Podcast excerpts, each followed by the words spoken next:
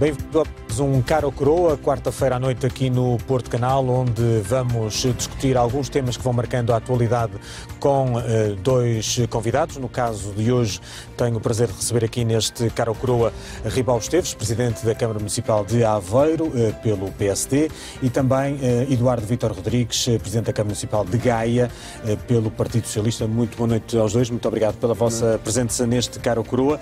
E vamos, inevitavelmente, iria começar por aquele que foi um dos assuntos do, da semana e que está a marcar a semana, Ribal, que é o Orçamento de Estado, que já foi entregue, já o conhecemos. Uh, a pergunta que lhe coloco é uh, se entende, como alguém já disse, que é um orçamento que olha pouco para as empresas. Os partidos de direita têm acusado um pouco uh, este orçamento e têm olhado para este orçamento com esta crítica.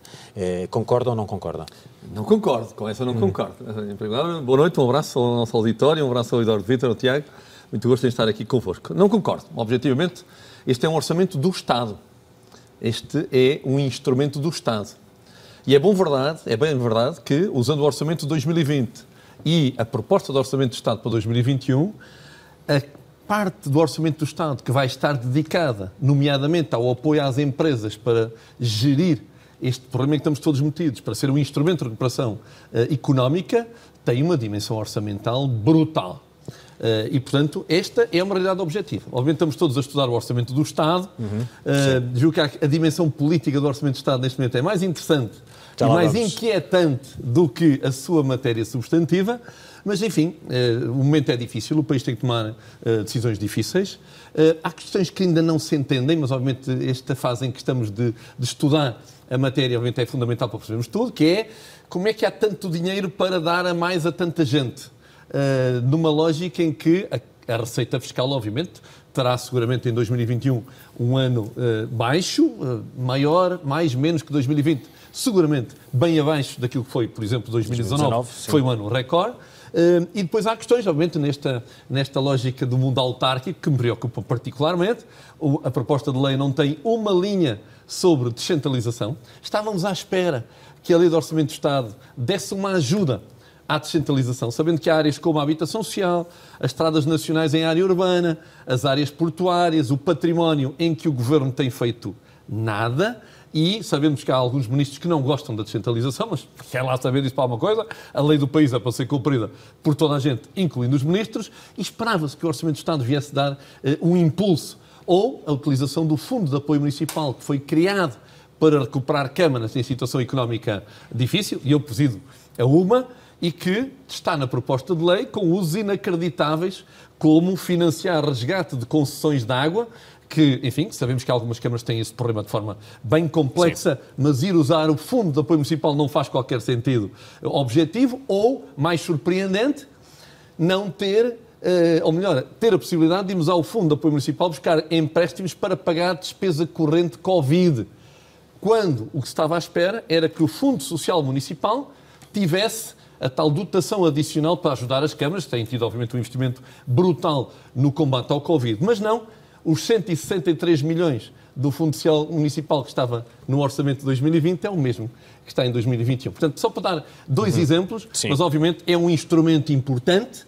Uh, enfim, temos que aprofundar para saber se o balanço é positivo ou negativo. Os indicadores que eu vejo é que o, o Governo preocupou-se bem em procurar que seja um instrumento útil para o combate que temos uh, da recuperação económica, uhum. imediato, e obviamente não vale a pena termos uma prioridade diferente que não esta, uh, mas obviamente que uh, a inquietude vai na ambiência política, porque de facto é muito mau que o país que está na situação em que está, que precisa de fortaleza política, precisa de compromisso e tenhamos um governo que atira uma proposta de governo para cima do cenário parlamentar, que obviamente onde se discute e onde se aprova sim. Eh, a lei do orçamento do Estado, sem compromissos, pelo menos visíveis ou confessáveis. E obviamente o país não pode.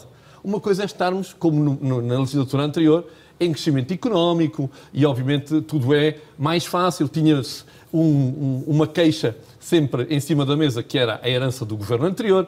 Agora não há queixa do governo anterior e temos um problema sério de recessão económica e uma crise para vencer com uma crise muito complexa que é carregada de pontos de interrogação sobre qual é a evolução uh, de tudo isto. E, portanto, é, para mim está aqui uma nota muito complexa para a nossa vida. Nós precisamos de estabilidade uh, e, obviamente, o Governo escolheu e bem, na sua lógica e no seu histórico. Negociar à esquerda. Negociar à esquerda, pronto, é uma opção e do Primeiro-Ministro PSD deve respeitável. viabilizar um orçamento... vi- Não, não, eu acho que o PSD, Não? Acha- o PSD concorda tem com a posição ser- do Rui Rio? Eu não concordo globalmente. Não? Eh, Nós temos um problema hoje em Portugal que ninguém é carne nem peixe. Nós temos o Bloco de Esquerda e o PCP que oração contra, oração a favor e negociam até ao tostão para serem a favor de algo, nunca do todo. E temos o PSD na bancada. Nós estamos a jogar um jogo todos. Ninguém pode estar na bancada. E, portanto, este é o tempo de dizer sim ou não. E é preciso que nós não percamos o sentido da democracia. Eu não sou menos democrata quando estou contra uma medida. Ou sou mais democrata quando estou a favor. Isto não faz sentido e, portanto, é muito importante. Também para o governo que o maior partido da oposição seja oposição, que evidencie aquilo de que discorda e, obviamente, apresente eh, propostas alternativas que sejam inteligíveis, porque muitas vezes o PSD, ainda agora, com o Plano de Recuperação e Resiliência, apresentou um conjunto vasto, um trabalho muito denso, muito bem elaborado. Alguém percebeu? não é perceptível. Não é perceptível. E, portanto, é muito importante que quem apoia o governo, quem tem compromisso, que o assuma de uma vez por todas e que não anda a brincar ao exercício eu sou poder ou oposição consoante o interesse e o tostão que consigo conquistar e aquela que é a oposição não esteja na bancada, mas venha para o jogo político sério e credível defender a crítica e as suas alternativas. Eduardo Vitor, onde é que o Governo podia ter ido mais além, na sua opinião, nesta, nesta primeira proposta, que sabemos que ainda pode sofrer alterações e certamente vai sofrer, digo eu. Sim. Boa noite. Obrigado, Tiago. Obrigado uh, pelo convite. Com um cumprimento ao Rival Esteves. E, uh, e obrigado pelo convite, porque é muito importante, eu julgo, para todos e para o Porto Canal há de ser com certeza também ter os autarcas uh, Sim, com claro, uma perspectiva que uh, é uma perspectiva da região, mas também Os por daqui. isso mesmo, os daqui, uh, também por isso mesmo uma perspectiva da região para o país. E vamos continuar Um, por aí, certamente. E, e espero bem que sim, e é, é um bom caminho. Um, eu quero dizer que eu, eu estou muito surpreendido pela positiva. Uh, eu te- tenho o hábito de não ser muito otimista quando espero uh, uma, um, um projeto qualquer em momento de crise. O Orçamento de Estado é um projeto. Eu quero lembrar que o ano passado, no momento em que não tínhamos pandemia, o Orçamento de Estado sofreu mais de mil alterações em contexto de discussão, Discussão parlamentar. parlamentar, sim. Mil, mais de mil alterações. E algumas delas não foram vírgulas, foram coisas importantes. E, portanto, eu antevejo que estejamos a falar hoje aqui No início de de um processo, é isso? muito inicial. Eh, acho que vai haver N contributos e acho até que vai haver contributos do PSD que me levam a dizer que, se for necessário, estou convencido que o PSD viabilizará o orçamento. E estou sinceramente convencido disso, porque hum, eh, acho que eh, neste contexto de pandemia eh, nós não fomos todos hipócritas quando há meia dúzia de meses atrás dizíamos que na crise juntámos-nos todos e deixámos de lado algumas das diferenças e juntámos-nos todos. E de facto o que eu tenho sentido, eh, e por isso a minha surpresa inicial, eh, a minha declaração de surpresa inicial, é que eu temia Uh, por várias razões, desde logo porque em muitos casos não são os políticos que mandam, é a tecnocracia vigente. Eu temia que tivéssemos um orçamento naquela velha linha uh, que tivemos noutros anos, e não estou a falar apenas de Passos Coelho, houve outros no passado e se calhar atravessados pelo PS também, em que perante a crise é muito fácil dizer ui, temos crise, retração, vamos travar isto tudo. E aquilo que eu assisto, eh, talvez valha a pena explicar uma, uma medida apenas, eh, mas aquilo que eu assisto é a uma proposta que é claramente expansionista do ponto de vista dos apoios sociais, salvaguardando uma medida que já lá irei, claramente expansionista do ponto de vista do eh, investimento público, salvaguardado que o debate não deve ser feito sobre o Orçamento de Estado, mas sobre o conjunto de instrumentos financeiros que temos pela frente. Porque eu- já nas câmaras municipais tenho muitas dificuldades em discutir orçamentos de Estados anuais, orçamentos municipais anuais. Tenho muita dificuldade. Acho, aliás, que não faz sentido nenhum. Eh, no, no- no Orçamento de Estado Nacional, por maioria de razão, acho isso ainda mais difícil. Eu sou muito favorável a coisas que são disformes daquilo que temos hoje, eh, mandatos diferentes do que temos hoje, eh, no poder local, mandatos mais alargados, embora mantendo o número de, limitação. de- de limitação, o número de anos de limitação de mandatos. Não é possível pedir a um autarca que tenha uma visão de médio e longo prazo se ele toma posse e com a atual contratação pública, passado eh, dois anos, é que consegue lançar o projeto e depois espera pelo visto Tribunal de Contas mais dois anos e tem do eleições. mandato, não é? Sim. Bom, portanto, alterar o- o- a duração dos mandatos e alterar também a duração dos instrumentos provisionais. Ninguém consegue em outubro, porque era aquilo que estava, em outubro, ninguém consegue fazer o orçamento municipal para o ano seguinte e depois perspectivar que tudo corra bem sem desvios, quando nem sequer sabe qual vai ser a receita de dezembro, a última tranche do IMI. E o Orçamento de Estado vive muito disto, deste debate, que é um debate muito circunscrito ou uma conjuntura, quando um país merece discutir a estrutura. Felizmente, neste caso, nós estamos a discutir o Orçamento de Estado, ao mesmo tempo que temos várias discussões em cima da mesa e envolvendo até as comunidades regionais, eh, locais. Temos ainda o overbooking do, do, do quadro comunitário que, que, que, vai ter muito dinheiro, porque infelizmente a taxa de execução em muitos casos é baixa. É baixa temos ainda o novo quadro comunitário em arranque, onde temos ainda uma palavra a dizer e temos naturalmente a assim designada bazuca, sim. para a qual eu julgo que temos que olhar com muita atenção. E portanto é neste compósito que eu vejo o Orçamento de Estado. E é neste compósito que eu vejo com muita dificuldade que se diga que este não é um orçamento para as empresas, porque vejamos, quando temos obras públicas, elas vão ser feitas por quem? Não é por administração direta pelas câmaras municipais. Quando temos investimento na, na, na compra de, de carruagens, de, de metro, de, temos o quê? Temos eh, as câmaras municipais a produzir carruagens, não me parece. Portanto, o investimento público não é necessariamente um investimento mau. Mas deixe-me dizer que há muitas obras que foram prometidas já por este governo que ainda não foram cumpridas, até na região. Estou a falar até na região. É verdade. Obras que têm até décadas, não é? Não, é verdade. Não é culpa só deste governo, é de outros É também, verdade, é? e vamos ver porquê. Esperemos porque que desta muitos... vez possamos é, vê-las concretizadas. É, é verdade, mas em muitos casos nós temos obras que são prometidas, que ainda estão em projeto, que cada um dos projetos de especialidades exige um procedimento que demora um ano e temos, como sabemos, como sabem os autarcas muito bem, eh, casos em que o procedimento burocrático das obras demora mais do que a obra em si mesma. São Muito múltiplos mais. os casos em que nós fazemos a tramitação de um processo desde o momento zero até ao lançamento da primeira pedra e o tempo desta duração é maior do que o tempo de execução, de execução da, obra. da, obra. E isso ninguém percebe. Além de que custa muito dinheiro. Eu escrevi aqui há dias que por cada, por cada carpinteiro que contrato preciso de dois juristas para comprar madeira. Portanto, é preciso terem atenção que isto há uma necessidade objetiva de olhar para isto. Numa... Não falou da medida em concreto que A medida em, em concreto diz respeito a uma preocupação que eu hoje sinto no terreno nas escolas uma parte delas na jurisdição das câmaras, das municipais, uhum. nas IPSS, que hoje têm muita dificuldade em conseguir. A Câmara Municipal de Gaia abriu o concurso para 150 auxiliares da ação educativa. Tivemos cerca de 70 candidatos e eu sei que há mais gente desempregada.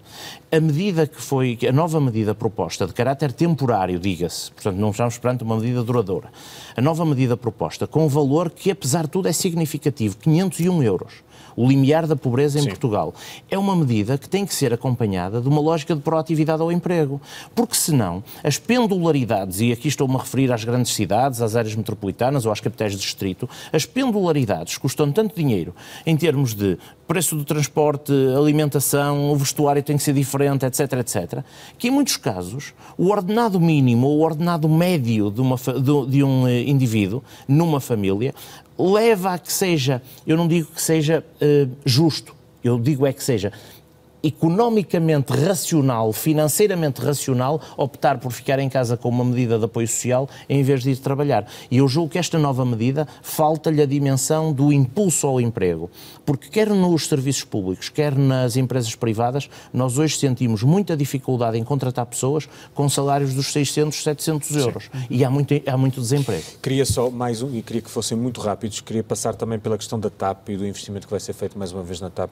Eh, também ouvi esta semana alguém dizer que estamos a colocar dinheiro numa, numa, empresa que está praticamente parada, ou cuja operação está muito limitada neste momento, como nós sabemos. Nós que vivemos aqui no Norte sentimos isso na pele, não é? Eh, qual é a sua visão sobre esta, mais este investimento, que não é só dos 500 milhões, que até percebemos que até pode ser muito mais, não é? Pelas palavras do próprio Ministro, não é? É apenas indicativo este valor, não é? Não, é bom que nós temos consciência que uh, a operação eh, aérea é talvez das atividades económicas mais penalizadas sim, é verdade, por, este, por este problema. E uh, o dinheiro que se referencia, obviamente está referenciado por um cálculo racional, mas vai ser mais. Porque enquanto não existir uma retoma forte da atividade, e obviamente todos queremos que ela aconteça rapidamente, mas realisticamente sabemos que não vai ser assim, obviamente que é preciso injetar, ou então tomar medidas drásticas. E é isso que eu também não percebo, porque não há medidas drásticas. O que é que são medidas drásticas? É preciso despedir pessoas. Ou é preciso fazer acordos de redução salarial.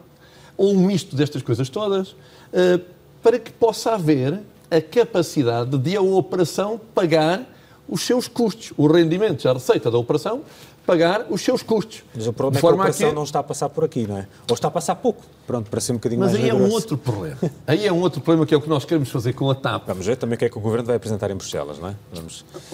Estamos todos expectantes, Sim. mas há aqui uma verdade objetiva. É que o Governo tomou uma opção de injetar dinheiro. Uhum. Eu acho que quem fez um grande negócio nesta resolução da TAP foram os privados, que eu não percebi. Porque, de facto, eles eram parceiros, objetivamente parceiros, parceiros importantes porque embora tenha, tenha, a empresa tenha o capital partilhado, a gestão estava-lhes entregue, de repente os seus interesses estão tranquilamente defendidos, ficam com 20 e poucos por cento da empresa e estamos bem. Eu não percebi.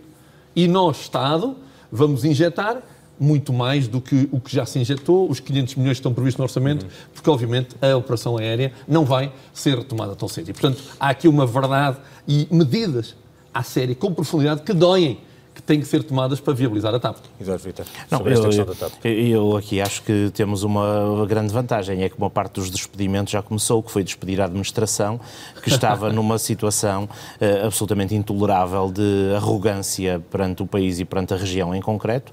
Agora, é verdade que desde Mas que o despedimento... Sinais, era o que eu ia dizer, desde o despedimento da administração, ainda não tivemos nenhum sinal positivo, sendo certo também que ainda não houve tempo para nenhum sinal positivo, porque ainda não há nenhum sentido de tempo para abrir rotas em Lisboa. Ora, bom, mas aí que é que nós temos.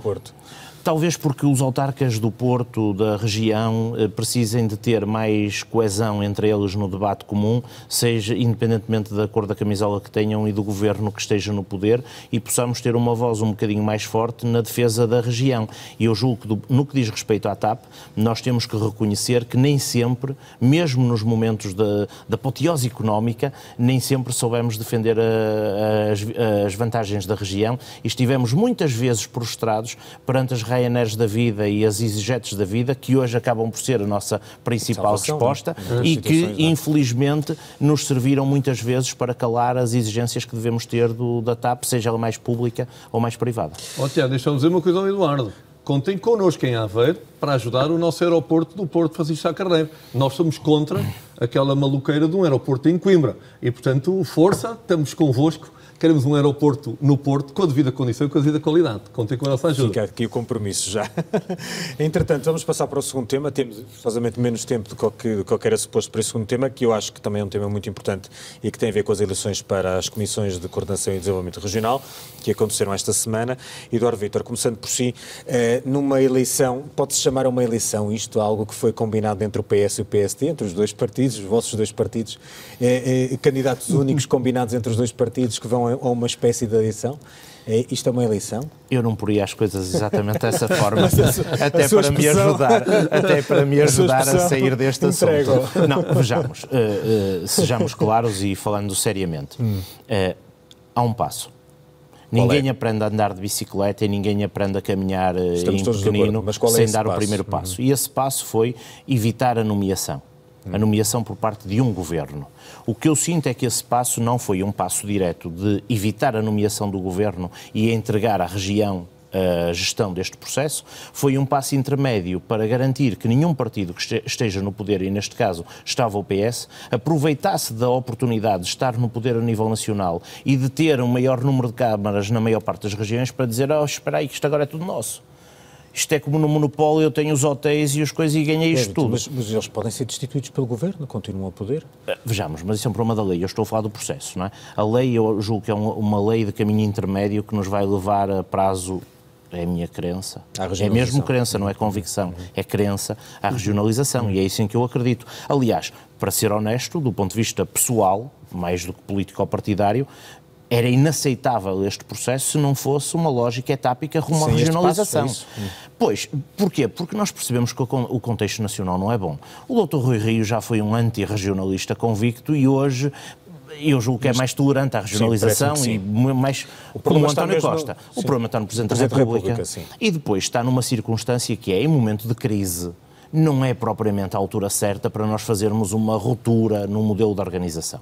Agora, eu quero acreditar, porque acredito mesmo, que o Primeiro-Ministro tem uma genuína preocupação com a descentralização, a sério, e com a regionalização, e quero acreditar que há falta de condições para chegar de imediato num salto ao, ao, fim do processo, ele vai fazendo isto por saltinhos. E é por isso que me parece que, aparentemente, sendo mau que venha um nome negociado entre partidos e que a região, no fundo, eleja aparentemente um nome que já vem negociado, no fundo, eh, hoje estaríamos aqui a dizer o quê? Se o PS tivesse aproveitado o momento para propor um nome porque tem a maioria, o PSD tinha proposto um porque não foi consultado e tínhamos a região toda partida.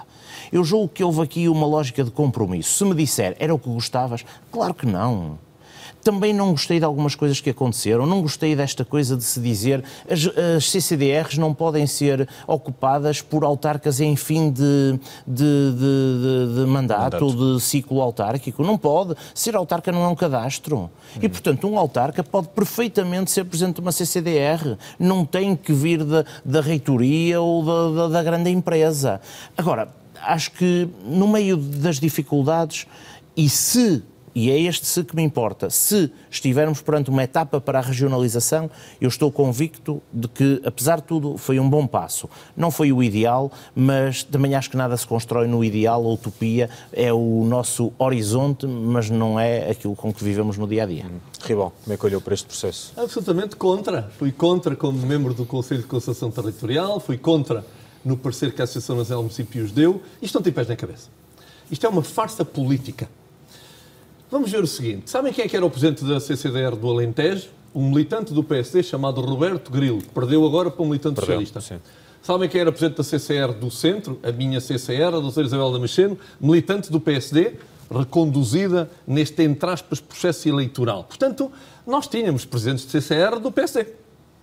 O governo pode nomear gente do seu partido e gente de outros partidos, obviamente, como o atual governo e o anterior do, do primeiro-ministro, António Costa, o fez no Alentejo e no centro, sem problema nenhum. O próprio, a própria CCDR do Algarve teve, durante um período de tempo, um presidente militante do PSD, que depois até saiu para ser presidente da distrital do partido. Esta eleição é uma objetiva farsa. Primeiro porquê? Eu concordo com o Eduardo. Isto podia ser um passo para. E nós, eu também sou regionalista, o país precisa, como do pão para a boca, de um processo de regionalização. A verdade é que aquela parte essencial para que isto fosse esse passo, meteram na gaveta. E qual é que era essa parte? Era a reforma orgânica das comissões de coordenação e desenvolvimento regional para poderem começar a coordenar políticas regionais, não só no desenvolvimento, tem as políticas do território e fundos comunitários, mas outras áreas, a economia, a educação, a cultura, etc. Era isto que estava escrito em projeto de diploma. O que é que se fez? É o mandato deles. Por... É o mandato deles agora que foram eleitos, é fazer pode isso. Ser, pá, não pode ser. Aquilo que estávamos a discutir, enfim, fomos parte, alguns de nós, dessas discussões de dar contributos para esse diploma, era que, de facto, essa reforma orgânica que depois pudesse ter uma base eletiva fosse esse passo. A reforma orgânica não existe, é a minha convicção, agora vamos de convicções, que não vai existir tão cedo e que as pessoas vão ter tanto trabalho, obviamente vamos ter, na gestão dos fundos comunitários os próximos anos, felizmente por um lado, infelizmente por outro, felizmente porque vão ser muitos recursos, infelizmente porque uma parte deles vem por causa do Covid, aquela gente vai ter, obviamente, muito trabalho e, portanto, vai ficar muito pouco para reformas orgânicas, para questões dessa natureza. E, portanto, eu acho que isto é uma farsa política, eh, acho que a democracia se podia continuar a fazer com gente de outros partidos, nomeada, se fosse essa a condição de, de enfim, de valor uhum. para a boa gestão das CCRs. E, e, de facto, isto não, não, não dignifica nem o governo na sua boa intenção de valorizar as CCRs, nem nós que fomos votar eh, em algo que de facto não faz uh, sentido. E, portanto, é preciso lutar pela regionalização. O Sr. Presidente da República é contra, paciência. A pátria tem uma democracia que não depende em absoluto da vontade do Sr. Presidente da República. Nós não temos que estar todos de acordo em relação a tudo. A verdade é que não se quer a regionalização. O governo anterior tinha condições para dar passos. Enfim, decidiu usar uma ambiência negativa do Sr. Presidente da República, porque nunca foi mais do que isso, para não os dar. Obviamente, estávamos em ciclo positivo, em termos económicos. Sim. Agora, obviamente, e concordo com o Eduardo, em ciclos negativos, estarem a reforma, a questão é muito mais delicada, delicada. e não há recursos uhum. disponíveis de energia financeiros também, porque as reformas exigem investimento para fazer agora, mas Porque é que não se fez nos anteriores quatro anos? Por um motivo. Quem vai para o poder não quer fazer a regionalização. Ou não pode. Em primeiro lugar, não quer porque a vontade é que determina a política. O poder depois eu posso ou não posso, enfim. Primeira vontade. E aquilo que é claro nos partidos, quando vão para o poder, é que aquilo que são vontades da oposição transformam-se em reflexões, estudos, adiamentos e nós continuamos a lutar pela regionalização e ela vai continuar a andar a ser adiada, é minha convicção, pelo menos durante mais uma legislatura, no mínimo. Ribão Esteves e Eduardo Vitor Rodrigues, muito obrigado. Percebi que havia aqui uma boa discordância e saudável, mas vamos mesmo ter que terminar. Muito obrigado pela vossa presença neste Caro Coroa, que chega assim ao seu final. Estaremos de regresso, como sempre, na próxima quarta-feira, 11 da noite, aqui no seu Porto Canal. Muito obrigado e boa noite.